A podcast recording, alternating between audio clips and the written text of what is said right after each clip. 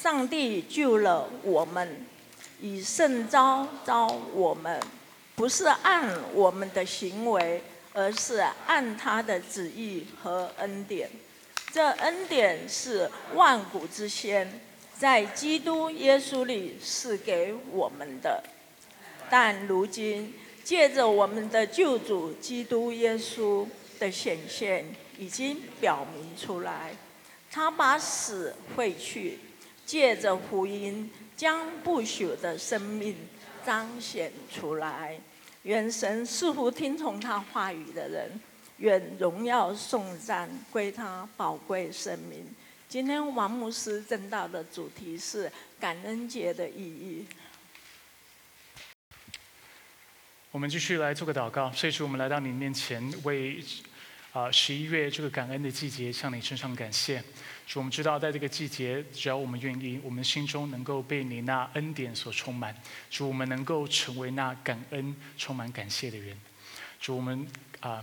再次感谢你今早的敬拜，非常的美好。主，让我们再次看到，我们要学习去依靠你的恩典，学习去依靠你的慈爱，并且要以你的救恩而感到欢喜。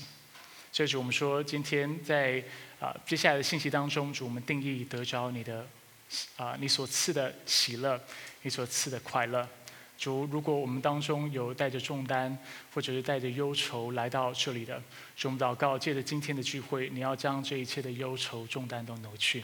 愿主，我们在你里面是自由的，我们在你里面是喜乐的，我们在你里面是满足的。我们感谢赞美你。以上祷告是奉靠耶稣基督的圣名求。阿门。弟兄姐妹早。那感谢主，我们现在啊。正式进入了感恩的季节，再过两周、再几天就会是感恩节。那嗯，所以呢，在今天的信息，因为下个礼拜是联合聚会，所以在感恩节就是来临之前，今天是我最后一次的机会跟大家来正道，所以我想帮助大家来预备我们的心，来进入这个节期。那感恩节呢，跟我们的信仰之间有相当大的关系。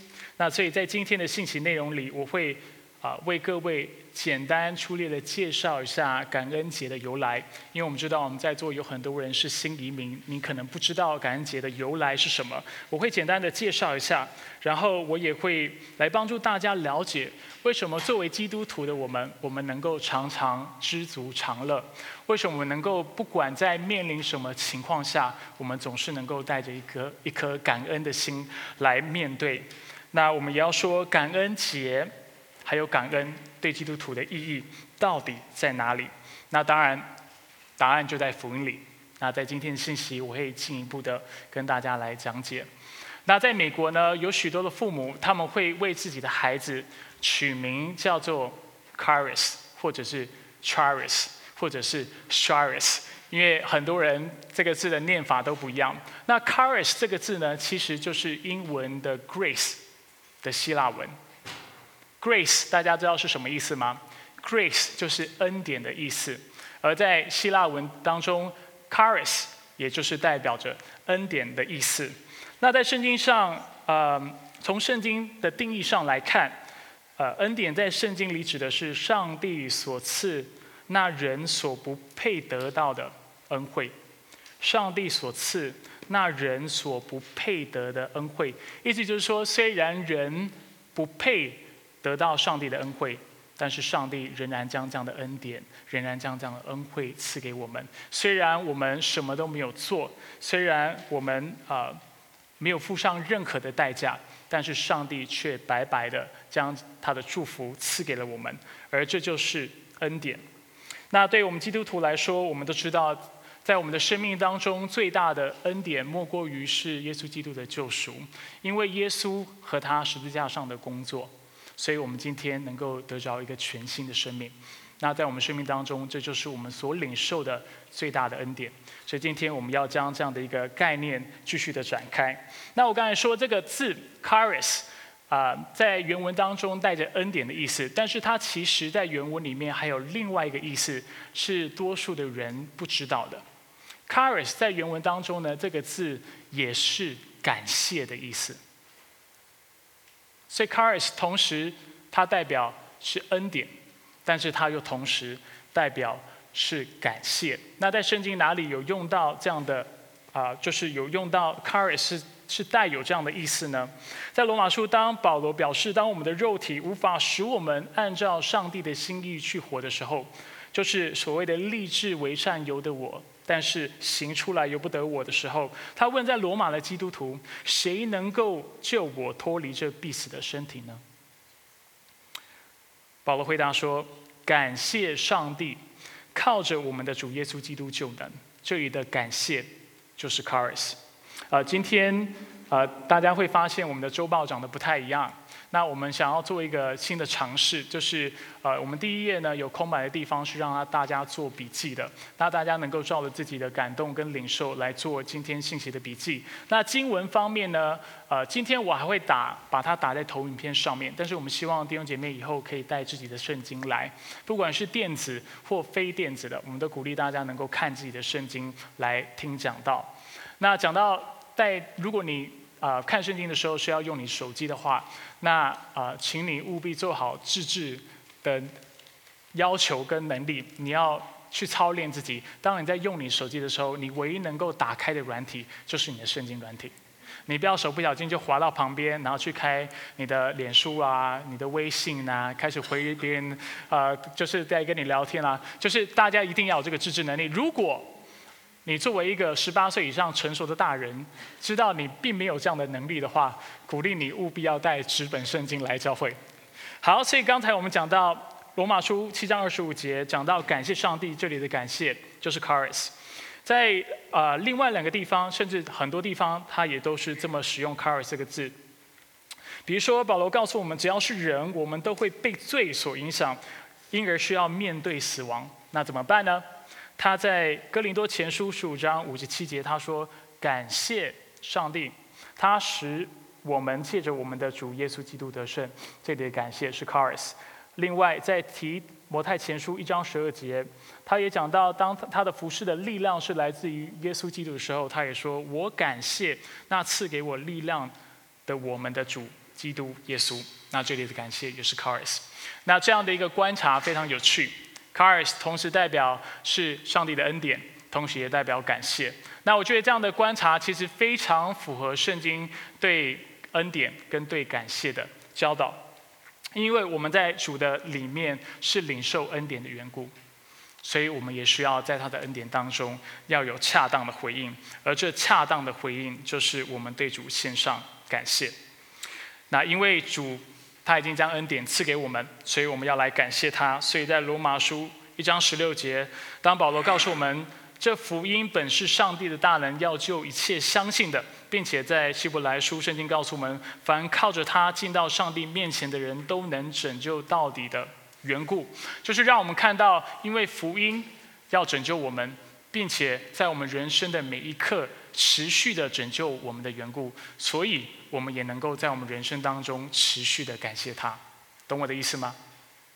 因为上帝每天在我们的生命当中，他都在工作，他都在拯救我们，他都在更新我们，所以这个救赎的恩典在我们每一天的生活当中都是同在的，而这也代表我们理所当然的也应该要有正确的回应，而这个回应就是感谢。所以，为什么基督徒总是能够知足常乐？为什么我们的生命能够充满盼望，然后充满感恩？因为我们知道上帝无时无刻都在带领我们的生命，在我们的生命当中在工作。阿门。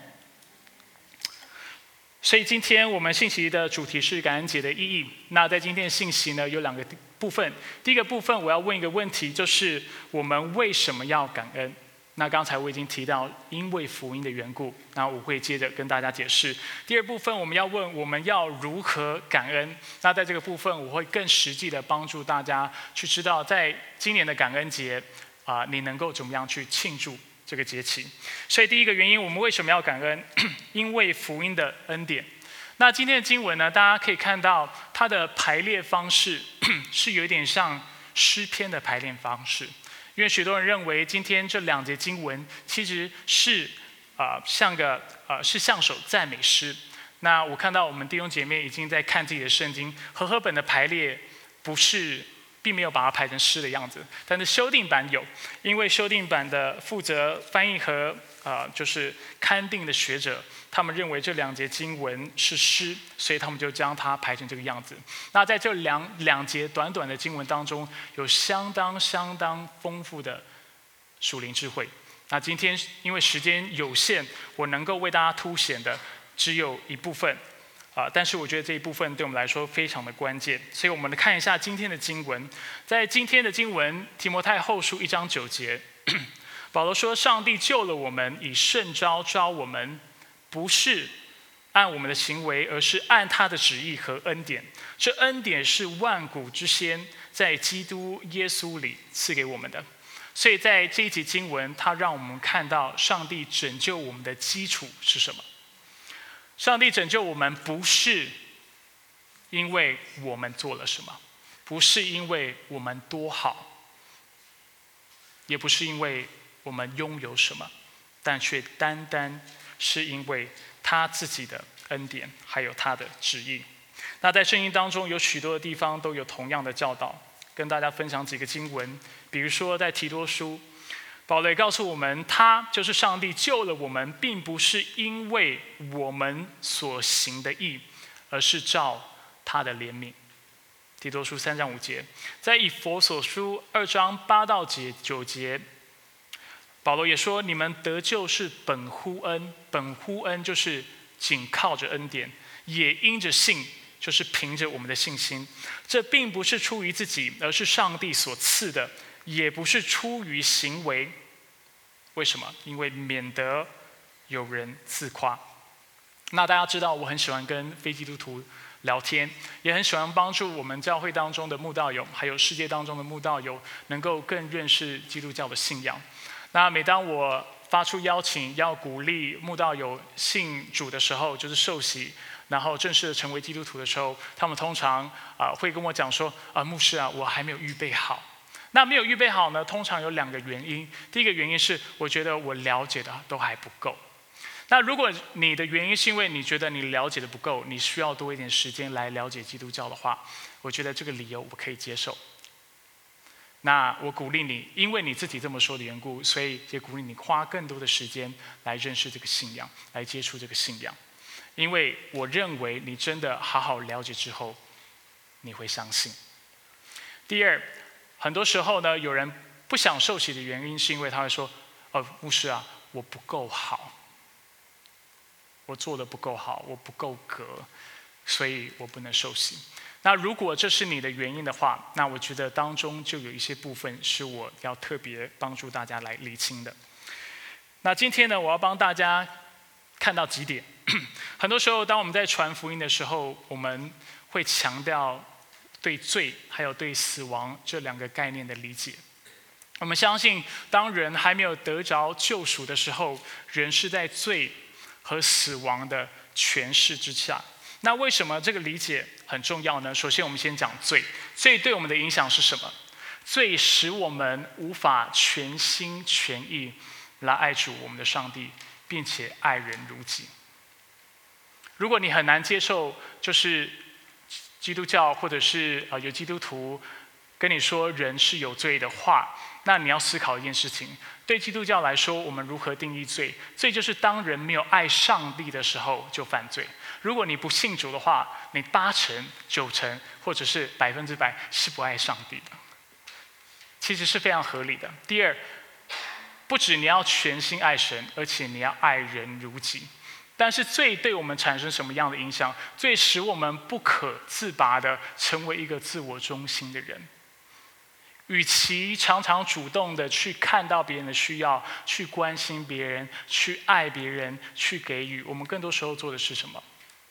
更多的时候是关心到自己的感受、自己的需要、自己的渴望、自己的想法。很多时候在冲突当中，为什么会有冲突？因为我们常常觉得对方。不了解我们的感受，所以这是最会产生的一个状况。还有，当团体当中出现问题，或世界当中出现问题的时候，我们会说，我们会认为这是他们的问题。但是我们不会看到世界上有环保的问题，有逼迫的问问题，有患难的问题，我们不会把它当成是我们的问题。为什么？因为我们从心底是自我为意，而且以自我为中心的。对我们来说，别人过得幸不幸福、快不快乐、生命过得顺不顺遂，跟我没有关系。如果你是一个完全没有罪的人，你是一个全心爱上帝并且爱人如己的人的话，你会在意，你会关心，你会心碎，你甚至会为世界上所发生许多破碎，还有人口贩卖、贩贩贩卖跟许多不公义的事情而感到难过。但是我们必须坦诚，我们的爱是有限的，而这个有限就是让我们看到，我们其实并未达到圣经还有上帝对爱、对义、对律法的要求。这样清楚吗？所以我们就活在罪的诠释之下，不可自拔的以自我为中心。而当人活在罪的诠释之下的时候，圣经告诉我们，罪的工价乃是死。所以我们也活在死的诠释之下。那当然，我知道对于我们多数人来讲，死亡是容易了解的。但是为了帮助大家能够更认识真理的缘故，我需要进一步的帮助大家了解圣经。当圣经在说、在描述死亡的时候，它是有三种定义的。圣经对死亡定义有三三种。第一种定义是所谓肉体的死亡。那对肉体的死亡，我们会都都有啊相当的了解。比如说，当一个人他的呼吸停止、心脏停止，可能三到五分钟或四到六分钟的时候，我们称为这叫做临床死亡。临床死亡是什么意思？就是他其实还有生命复苏的机会，所以。我们会称那为黄金抢救的时间，在那段时间，如果你能把一个人救起来的话，他就有复苏的机会。但是，一过了六分钟、八分钟，我们称那叫做生理性或生理上的死亡。那如果大家还记得你在生物科学的内容的话，你就会记得这个概念。那不记得也没有关系，反正我们都知道，呼吸停了，心脏停了，人是死了。但是。圣经对肉体的死亡这个概念所做的教导或者做的定义，跟我们的认知又不太一样。哪里不一样？对我们很多人接受现在的所谓的现代教育，啊，或者是啊，就是现代的这些科学的知识的人，我们会认为人死了之后，一切就结束了，人就不再有意识了，你再不再会有记忆了，你就不会感觉到痛苦了。你就不再会有感觉了，这是我们一般对死亡的了解，对吗？圣经所说的肉体的死亡，指的是人的灵魂跟人的身体分离的那一刻，这叫肉体的死亡。但是虽然身体死了，你仍然会有意识，你仍然会有意志，你仍然会有情感。看到差异吗？所以，对基督徒来说，当我们说到肉体的死亡的时候，我们所想象的或我们头脑所浮现的一个画面，不是我从此以后就不知道、不会知道在发生什么事情了。你会知道的。因为你的意识仍然存在，当然你会觉得说，牧师我很难接受，这跟我以前所受的教育、所听过的落差很大，这我完全明白。对我来说，我接触基督教的时候也有也有这样的冲击。那在我在神学院的时候，我有一个哲学教授，他就是专门做这方面的研究，就是研究人的身体、人的灵魂、人的心理等等。那他其中一个非常啊，他非常有兴趣的主题，就是所谓的濒死。的一个呃 near death experience，就濒死的体验、濒死的经验，就是人快死的时候，有些时候会出现灵魂出窍的事情。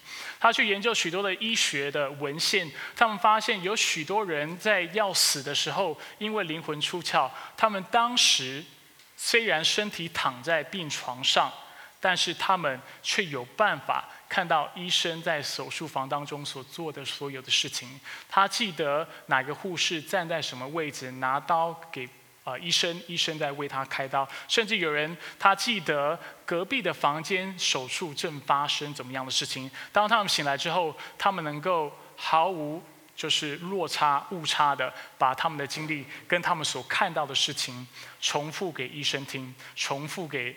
呃他的家人听。那许多医生就觉得这实在是非常神奇的事情。那从我们现在对科学的了解，我们认为人的记忆、人的知识、人的呃情感都是蕴藏在什么地方？就在头脑里嘛。你不呼吸，心脏停了，你脑死了，你怎么可能还会记得这些事情？但是这些的经历，就为我们提供了另外一个可能性。而我认为最好的解释，就是人的意识、人的记忆、人的情感，其实是存在人的灵魂里面。而只有基督教，或者是在许多的宗教当中，基督教是其中一个为此做一个非常好的答复的。科学无法去解释为什么人会有这些濒死的体验。那如果你对这方面有兴趣的话，你可以找时间跟我坐下来聊，我也很愿意跟你分享。但这是一个非常有趣的事情：身体的死亡。第二，圣经讲到死亡的时候，是指属灵的死亡。属灵的死亡代表在灵里与上帝隔绝，在灵里与上帝完全的隔绝。当上帝创造人的时候。我们相信人跟上帝的关关系是非常好的，而且啊，人跟神之间是没有任何的距离、任何的猜疑、任何的不信任的。但是因为罪的缘故，所以我们跟上帝的关系产生了破裂。而我们相信这个关系的破裂，进而影响到我们今天跟其他人、跟万物的关系。在一个没有罪存在的世界当中，在一个灵里没有死亡的世界当中，是不会有不信任的，是不会有猜忌的。但是我们去想看看，我们跟我们父母的关系，跟我们伴侣，跟我们的子女，跟我们的同才，跟我们周围的人的关系，很多时候是充满的沟通上的困难，还有不能胜过的困难的。为什么？对基督教来讲，我们认为就是因为我们跟上帝的关系出问题了。所以使得我们心里面产生了孤独、不安全感，使得我们无法去相信我们周围的人。所以这是邻里的死亡。第三种死亡是所谓的灵魂永远的死亡，或者是灵魂和身体永远的死亡。我们称之为永死。那我们相信，当一个基督徒死的时候，他的灵魂，刚才我讲了肉体的死亡。代表肉体跟灵魂分开，所以肉体仍然在地上，但是灵魂却进入了上帝的同在当中，进入了天父的怀抱当中。那肉体在世界上，那它可能是被葬了，它朽坏了，但是灵魂却是进入天父的同在。而我们等候耶稣基督的再来，因为再来的那一日，我们要回到地上，得着复活的身体。我们人要复活，而且耶稣基督将使天天地得到更新，所以我们现在所住的地方会得到更新。我们称这样的一个更新叫做新天新地。而当耶稣再来之后，我们从此以后就会住在这个地方，与主同行，直到永远。这是基督徒。非基督徒呢？我们是怎么看待他的死亡的？我们认为非基督徒当他死的时候。他的灵魂跟肉体也会分开，肉体会葬在地上，灵魂会去一个地方，我们称作为阴间。在阴间呢，他要等候耶稣基督再来，再来之后，上帝很多时候我们基督徒会以为非基督徒没有复活的身体，这是错的。非基督徒同样会得着复活的身体，得着复活的身体之后，他跟我们的不同的地方在于，他要被，我不是要下。在座的飞机图，我只是把圣经的真理传递出来，所以请你了解，我因为爱你的缘故，所以我需要将真理说清楚。因所以在耶稣基督再来的时候，他会做审判，按着人的行为所行所为来做最终的审判，还有看他有没有相信耶稣。不信主的人，圣经告诉我们，他会被丢入一个地方，叫做火湖里面，在那里他要接受所谓的永远的刑罚，永死。很多时候，我们以为这个永死只是灵魂上的永死，但是不是。圣经很清楚的让我们看到，这个死亡是肉体和灵魂的永死。在哪里有这样的记载？在马太福音，在十章二十八节，耶稣在有一次的教导当中，他鼓励遇到逼迫的基督徒不要害怕，因为他说，那杀人身体的不能够灭人的灵魂。然后他接着说：“唯有那能在地狱里毁灭身体，和灵魂的，才要怕他。在地狱里，什么会受到毁坏？身体和灵魂。所以。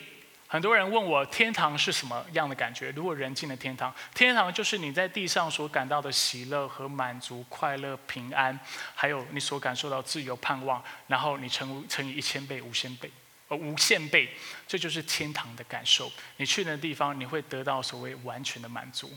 那很多人问了，地狱是一个什么样的地方？地狱就是一个完全没有上帝的恩典与同在的地方。什么是恩典？我们现在每天的生活当中都有恩典。我们能够早上起来有阳光、有雨呃有雨水，这些都是恩典。别人会怜悯我们，会施恩于我们，这是恩典。我们的政府会行使正义，保护我们，行使律法，这是恩典。在地狱里，你想象是没有正义的。如果一个被定死刑的人，或者是下地狱的人，是一个强奸犯的话，在那里是不会有人告诉他他不能强奸的。当一个人会去撒谎或者去杀害别人的时候，在地狱是仍然这个事情会不断的发生。而且是没有任何的事情，没有任何的人会去制止他，因为上帝说：“当我在地上告诉你一切的美善和恩泽是从我这里来的时候，我是那众光之父，你应该相信我的时候，我把福音传给你的时候，你拒绝了我，你不相信我，你不相信恩典是从我那里而来，那最终你所落入的一个光景，就是没有任何恩典的光景。你想看，在那个地方有彼此伤害、彼此欺骗、彼此的欺压。”然后没有任何的正义，没有任何的保护，那无限的循环，抱怨也不会有人提醒你不要抱怨，骂脏话也不会有人说不能骂脏话，是一个这样的地方。而你所受的痛苦不只是灵魂上的，也是肉体上的。我不知道一个杀不死的身体却不断的被杀是一个什么样的感觉，我也不敢去想象。但是我可以告诉你，你在地上所经历的痛苦，地狱是什么？就是你把这样的痛苦乘以一千倍，乘以无限倍，这叫做地狱。这不是你我想去的地方。我也从心里渴望，而且为你们祷告。这也不是你们任何人会去的地方。愿主帮助我们，让我们能够进入他的同在，与他同行。那请大家知道，我这么说不是要吓你们。我这么说是要让你们知道，我真的从心里面爱你们。那我需要把圣经的话语教导清楚，跟大家分享，让你们能够进一步的去思考。也许你心里面会有反驳，没有关系，我们可以约个时间，你也可以来参加我们的慕道慕道班，你可以尽量的发问。那我会尽我所能来帮助你了解我们的信仰。所以，也许你会非常好奇，我为什么要花这么多时间来解释所谓的罪和死亡的诠释？原因就在于一个能够拯救我们的人。是一个能够救把我们脱离罪的权势跟死亡的权势的人，代表这个人能够帮助我们从罪的辖制、从自我为义、自我为中心的这样状况当中得到自由，而且这样的人能够使我们能够免于肉体的死亡、灵魂的死亡，并且永恒的死亡。所以，当我们说我可以靠着我的努力来拯救自己，或者是我能够靠着我自己的行为来拯救自己的话，这这这代表你不完。完全了解你现在的属灵光景是什么？没有人能够靠着自己的努力，能够得着一个复活的身体，能够不经历死亡。没有任何人能够靠着自己的努力不经历灵里的死亡，也没有人能够靠着自己的努力能够进入天堂。所以我们会说，人能够得救、得着恩典，靠的。不是自己的行为，乃是他的旨意和他的恩典。只有凭着信，我们才能够相信，而不是靠我们的行为。那我们常常这么比喻，我们会说，一个活在罪和死亡的权势之下的人，就像是一个溺水的人。一个溺水的人，他能够靠自己。然后得救吗？不行，因为溺水的定义就是他已经失去了在水里自由的行动跟自由的游泳的这样的一个啊能力、行为能力。所以他需要有第三者丢入救生圈，或者跳进水里帮助他，才才能得救。基督徒对救恩的画面也是这么理解的：在一个罪的权势和死亡权势之下的人，他要如何得救？靠的就是只有上帝，他伸出他的恩手，把我们从这样的权势当中拉出来。而这样的工作。他已经做了，而这样的工作我们称作为福音，而这样的工作跟我们的救世主，我们称他叫做耶稣基督。他来到世界上面，为我们背负我们的罪，死在十字架上，使一切相信他的人能够得着新的生命、永恒的生命跟永生的盼望。所以，唯独靠着耶稣基督，我们才能够得救。那今天我跟大家说了，今天我其中一个工作是帮助大家了解感恩节的由来。那感恩节其实跟基督教信仰有非常深的关系。我跟大家分享，你就会可以，你就会明白，而且知道这个故事其实也是一个非常经典，而且甚至完美的恩典的写照。所以感恩节的由来要追溯到美国历史的开端。所以在一六二零年九月，有一艘一艘船从英国啊航驶到美国，这艘船叫做五月花。那五月花号呢？当时因为许多清清教徒在英国受到非常逼多的逼迫的缘故，所以他们想要找一个宗教的净土，他们想要寻求所谓的信仰的自由，所以许多人，总共一百零二个人就搭上了五月花号，然后他们就坐船过来来美国。所以他们是在一九二零年，就是经过六十六天，十一月十一日，啊，他到达了科普角海湾，就是在 New England。新英格兰，而又在了一个多月之后，他们登陆了普利茅斯。那在那里定居之后呢？他们因为是十一月、十二月到那个地方，所以他们面临了非常严厉的冬季。而在那个时候，因为气候寒冷、缺乏新鲜蔬果的关系，所以当时坏死病、坏血病就在那里爆发。许多人就得了坏血病，而在当时他们在那里定居的时候，也受到许多的原住民的攻击跟骚扰的缘故，所以在冬天过后，就是差不多到三月的时候，他们一百零二个人死了差不多一半的人，所以只剩差不多五十个人啊还存活。那其实这五十个人在当时三月虽然已经到了春天，他们其实是缺乏盼望的，他们对未来是感到迷惘的，他们不知道怎么生存下去。就在那时候，有一个原住民伸出他的援手帮助他们。这位原住民是啊帕图西特洛部落的原住民，叫做史广多。听过这个名字吗？可能听过，但是忘记。如果你在这里读过高中，你或国中，你一定学过这个事情。我自己也学过，我也忘记了，我也是需要复习。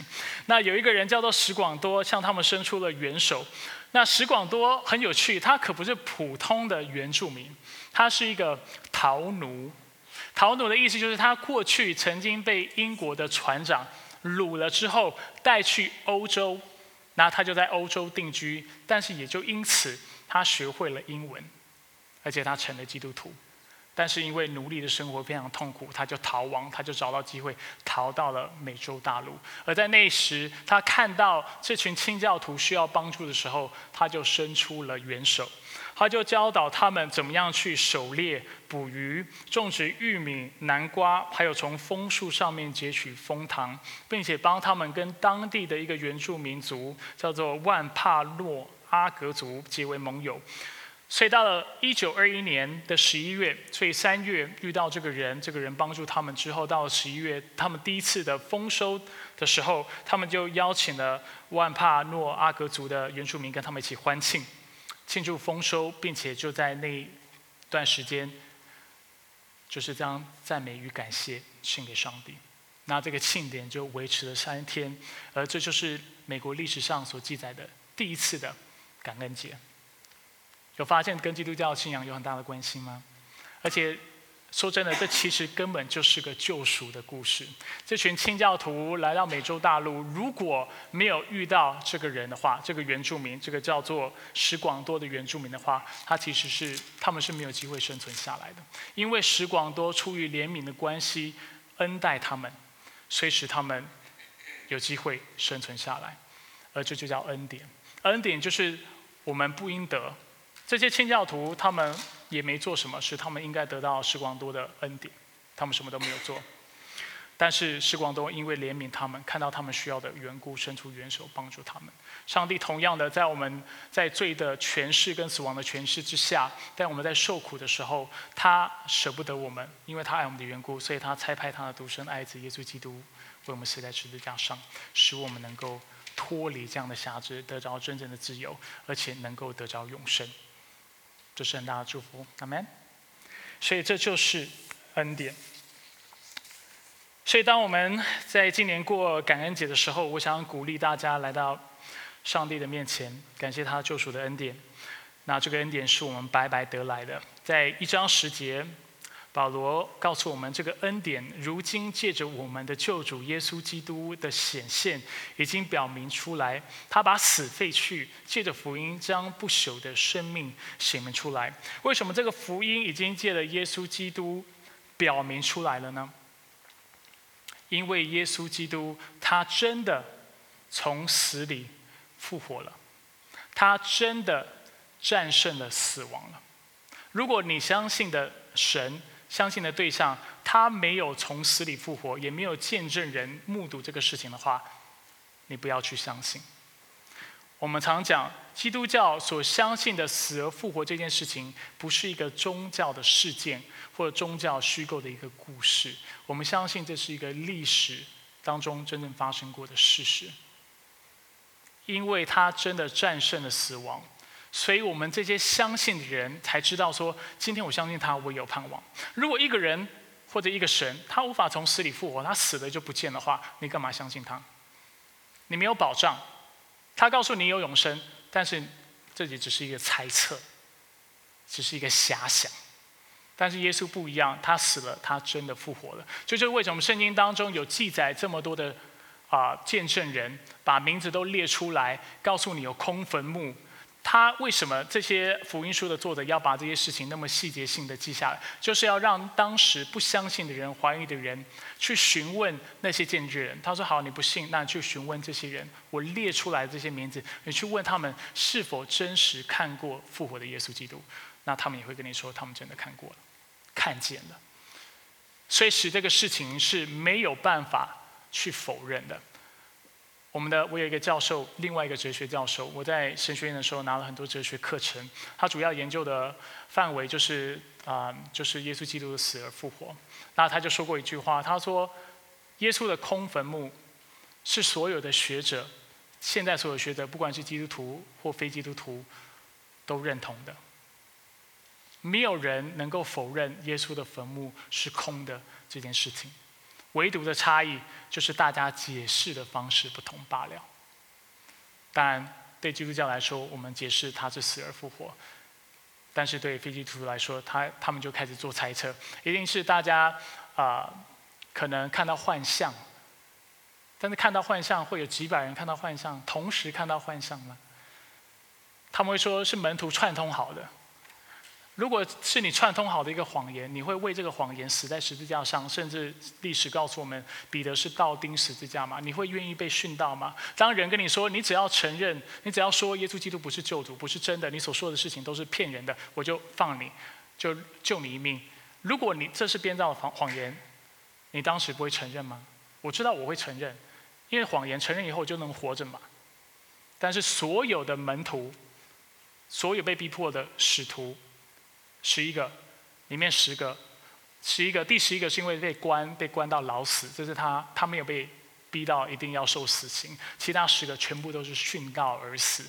为什么？就是因为这件事情是真的，而因为这件事事情是真的，所以你和我能够相信耶稣基督的应许，他已经复活了，而且你必要得到复活的生命。他在圣经里面所记载一切的应许，必要临到你的身上，这是笃定的。这是不用怀疑的，阿门。所以保罗也说，基督若没有复活，我们所传的就是枉然的。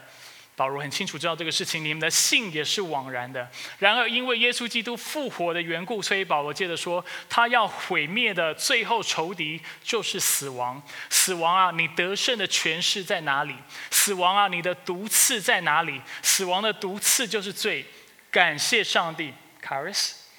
他使我们借着我们的主耶稣基督得胜了。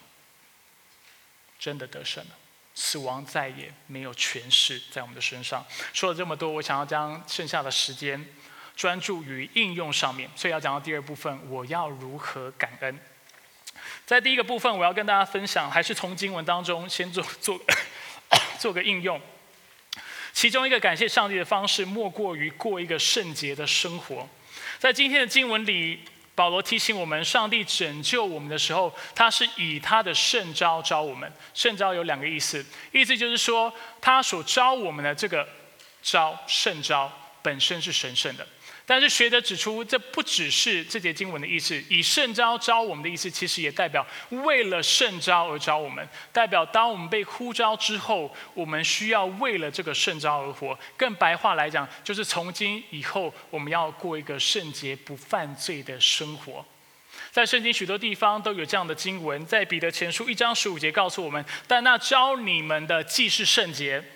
指的是上帝，你们在一切所行的事上也要圣洁，这就是圣召的意思。在另外一处经文《铁萨罗尼迦前书》四章七节，比呃保罗也说，上帝召我们本不是要我们沾染污秽，而是要我们圣洁，这就是圣召的意思。很多人以为，当我信了主之后，拿到一个天国的门票，我就能够啊照我自己所想的。啊，去过我的生活，甚至胡作非为。如果你是这么认识基督教的话，我必须说这是一个非常严重的误解。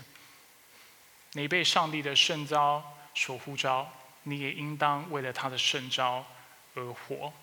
所以圣经告诉我们，我们的行事为人应当与我们所蒙的召相称。我们就是为了他的圣洁而被呼召的。在刚过这段时间，我们花很多时间查雅各书，我想里面的内容我们都很熟悉，但是容许我简单的再重复一次。所以，上帝呼召我们，是要我们得着他的喜乐、智慧，并且能用他的眼光来看待财富，所以是有目的性的。上帝呼召我们，是为了使我们有好脾气，做人不偏心，言语能够清洁，为人正直，并且能够忍耐。上帝呼召我们，是要我们亲近他，更多明白他的心意，借着祷告与他交谈，并且切实的落实真理。上帝呼召我们，是要我们成为福音的使者，在这破碎的时代当中带来盼望与和平。这个呼召是有目的的，他招你不只要给你永生性的生命，他招你也要你为他的圣洁跟荣耀而活。所以，如果我们感谢上帝，我们就会顺服他的话语，按着他的心意而活。请大家一定要记住这件事情。在感恩的季节当中，如果你问自己一个问题：我要怎么样回应上帝的爱跟他的恩典的时候，记得第一件事情，过一个圣洁的生活。好，现在要更实际了。大家听我讲说很实际，然后结果说过一个圣洁生活，你心里会想，这不是很实际呀？所以现在接下来要更实际了。首先，我们个人应该怎么样庆祝这个感恩的季节？大家还记得我在两次的讲道当中，讲到的人都记得自己讲过什么，听的人都不一定记得。我提过一个人叫做 Laurie Santos。Laurie Santa 是耶鲁大学的一名心理学教授，他教授的一门课成为啊耶鲁大学历史以来最受欢迎的课，就是教导人怎么样今生得到快乐，怎么过一个快乐的生活。当时我列出一个清单，而且我当时还特别说，你只知道这个清单，而且甚至能够倒背如流，但是你不去做的话，你是无法得到生命的喜乐。现在多少人有在执行这个清单里面所说的事情？没有，所以如果你没有喜乐的话，回去复习一下 这个奖章跟这个清单。但是今天我要重复的，再次把里面他的一些建议，我觉得是好的建议，分享出来，帮助大家来操练。首先，大家需要明白，我把他的清单拿出来，不是要为他背书，而是要让大家知道，他所讲的东西，二十一世纪研究的结果，其实跟基督教两千多年来所教的东西是一样的。其实很遗憾的，我们心很硬，圣经讲了我们不听，但是耶鲁大学、哈佛大学、某某大学专家说的，我们就啊啊是什么？我愿意听。所以落差在这里。所以为什么要把他名字搬出来？实际上让大家知道，其实圣经一直以来都是这么说的。如果我们去操练圣经当中的真理，我们就能够得着在圣经当中的应许。第一件事情是我讲到我们自己能够怎么做。他说，每天花半小时的时间写下五项你当天感恩的事情。每天花半小时写下五件你感恩的事情，这能够帮助你成为一个更知足常乐的人。如果你是年轻人，我知道年轻人现在很喜欢，不管上微信或上上脸书各样的社交媒体，社交媒体上面有很多的假新闻，很多批判的文章，很多有的没有的东西。鼓励你，你可以在你的脸书或者是你的社交媒体上面分享你所感恩的事情，你就能够做借此在这个平台上面做光做盐，成为别人的祝福，不会有人去反对你的感恩的事情。反而他会因为你感恩的事情，他会去反思自己的生活，开始去思考，也许他也需要做个更感恩的人。所以这是我们对我们自己，我们能够实际实际去做的事情。在对他人，第二，桑托斯也鼓励他的学生每个月可以至少写一封信给他们所感谢的人。多少人现在每个月都会写信给他感谢的人？我知道很少，如果有的话，鼓励你在感恩的季节当中。去切实操练这个事情。谁是你生命当中所感谢的人？可以是你的父母，可以是你的同才，可以是你的上司，可以是你生命当中的贵人，生意当中的贵人，可以是各样的人。切实的写信给他，操练。当时我讲到三托斯这个清档的时候，大家还记得信息的主题吗？听到要行道。这其实让我们看到，我们执行能力其实蛮差的，尤其在信仰跟真理的这方面，可以去思考这个月有什么谁是你可以写信的。我自己也会去操练这个事情，所以过了十一月之后，你可以来问我，牧师，你有写信吗？你可以挑战我，我允许你挑战我。那希望到时候我会跟你说，感谢主，我写信了给某某某，阿门。第三，慷慨的给予。山托斯告诉我们，快乐的快乐的秘诀其实就是给予。他说，根据大数大数据的指出，不断的给予，帮助他人和从事志工工作等，是快乐并拥有美好人生的最大秘诀。基督教两千以来，两千多年以来一直在说这个事情。只要我们去爱人、去给予、去帮助人的时候，我们就能够得着喜乐，施比受更为有福。阿门。所以，就像耶稣基督如何白白将他的生命给了我们，他也要我们慷慨的对待其他的人。所以在感恩节，呃，很多教会都会参与社区服务的工作，帮助流浪汉、帮助弱势族群等等。鼓励你可以考虑去参加这样的活动。如果你不参加这样的活动，还有另外一个事情可以做，就是可以开放你的家庭，让在美国来在这个地方没有家人陪伴他过感恩节的人可以。有个地方可以去，而且一起跟你庆祝感恩节。这个事情我还没有跟师母沟通过，但是我已经决定要开放我们家。所以在感恩节，如果有人啊，你是家人不在这里，或在美国你是落单的话，欢迎你可以来我家跟我们一起过过感恩节。当然，也欢迎你开放你的家，邀请你周围的人来过感恩节。那不要只是吃大餐。不是不要只切火鸡吃火鸡，然后吃玉米、吃南瓜。除了有好就是丰盛的晚餐之外，做一些有意义的事情，比如说带他们一起敬拜。过去在我家，我们也会玩一些游戏，就是请大家写一些关于感恩的问题，然后丢到一个盒子里面，让大家摸彩，然后轮流分享。比如说有的问题是分享一件事情，是你今年遭遇很痛苦的事情。但是你回头过来是你感恩的，或者是分享今年有谁是你特别感谢的，或者是分享在座有没有任何人是你特别感谢的，好不好？你现在就跟那个人说些感谢的话。相信我，当你开始做这些活动的时候，对你的生命有帮助，而且对在当时就会营造非一个非常感恩的一个气氛，而且也会改变你的生命。阿门。最后提醒大家，如果你在职场当中可以花点心思来感谢你的同事、你的上司、你的下属，甚至你的客人。如果你是上司的话，鼓励你可以在这个季节里，啊，向你的员工示范什么叫做恩典，什么叫做给予，适当的感谢和奖励他们。那我相信，一个懂得感恩的领袖，必会带出一群懂得感恩的团队，而且借此树立一个感恩的公司文化。阿门。那除此之外呢？如果你是业务员做销售的话，你的状况会比较尴尬，因为你的给予很容易会被别人当成是一种教育的手段。所以求主给你智慧，也许写张卡片是你最好的表示方式，也许为他祷告，也许欢迎他来来你家吃饭，我不知道。求主给你智慧，我不做业务员是很尴尬的，因为你做所有的事情都会让别人觉得你是在销售你的产品。求主给你智慧。总之，祝大家有个美好的感恩节期。那我希望我们教会每个弟兄姐妹在这个季节里，不止丰丰富富的领受从上帝那里而来的恩典，更是能够将这样的恩典。慷慨的给予出去，我们一起来祷告。所以主，我们来到你的面前，为今天的信息向你献上感谢。谢谢你借着今天的信息，让我们看到感恩节的意义是什么。主，就像当时清教徒来到美国，是因为有一个原住民相信你的原住民伸出援手来帮助他们一样。主，我们今天我们之所以能够得到全新的生命，在你里面有自由，而且能够得着那。